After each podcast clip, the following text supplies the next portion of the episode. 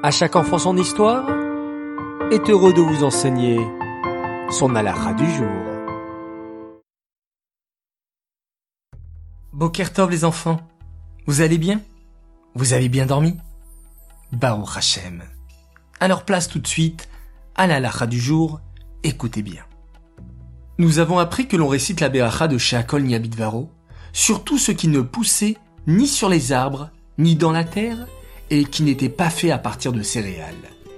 Mais savais-tu que parfois, les fruits et les légumes peuvent avoir la beracha de Sheakol En réalité, si on ne reconnaît plus la forme du fruit ou du légume, parce qu'il a été complètement écrasé, on récite la bénédiction de Sheakol Niabidvaro.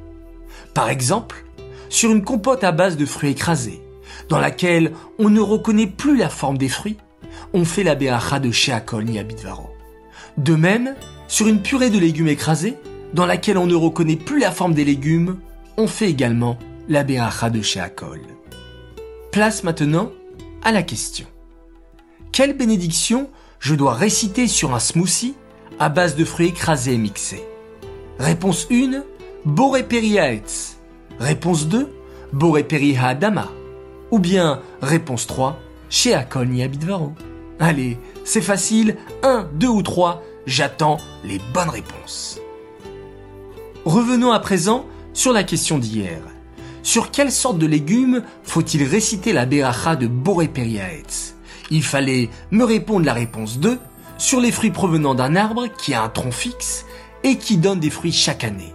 Bravo à tous les enfants qui m'ont donné la bonne réponse et vous avez été nombreux. Le gagnant s'appelle Hillel Bouchoucha. Bravo à toi, nous te préparons un joli cadeau.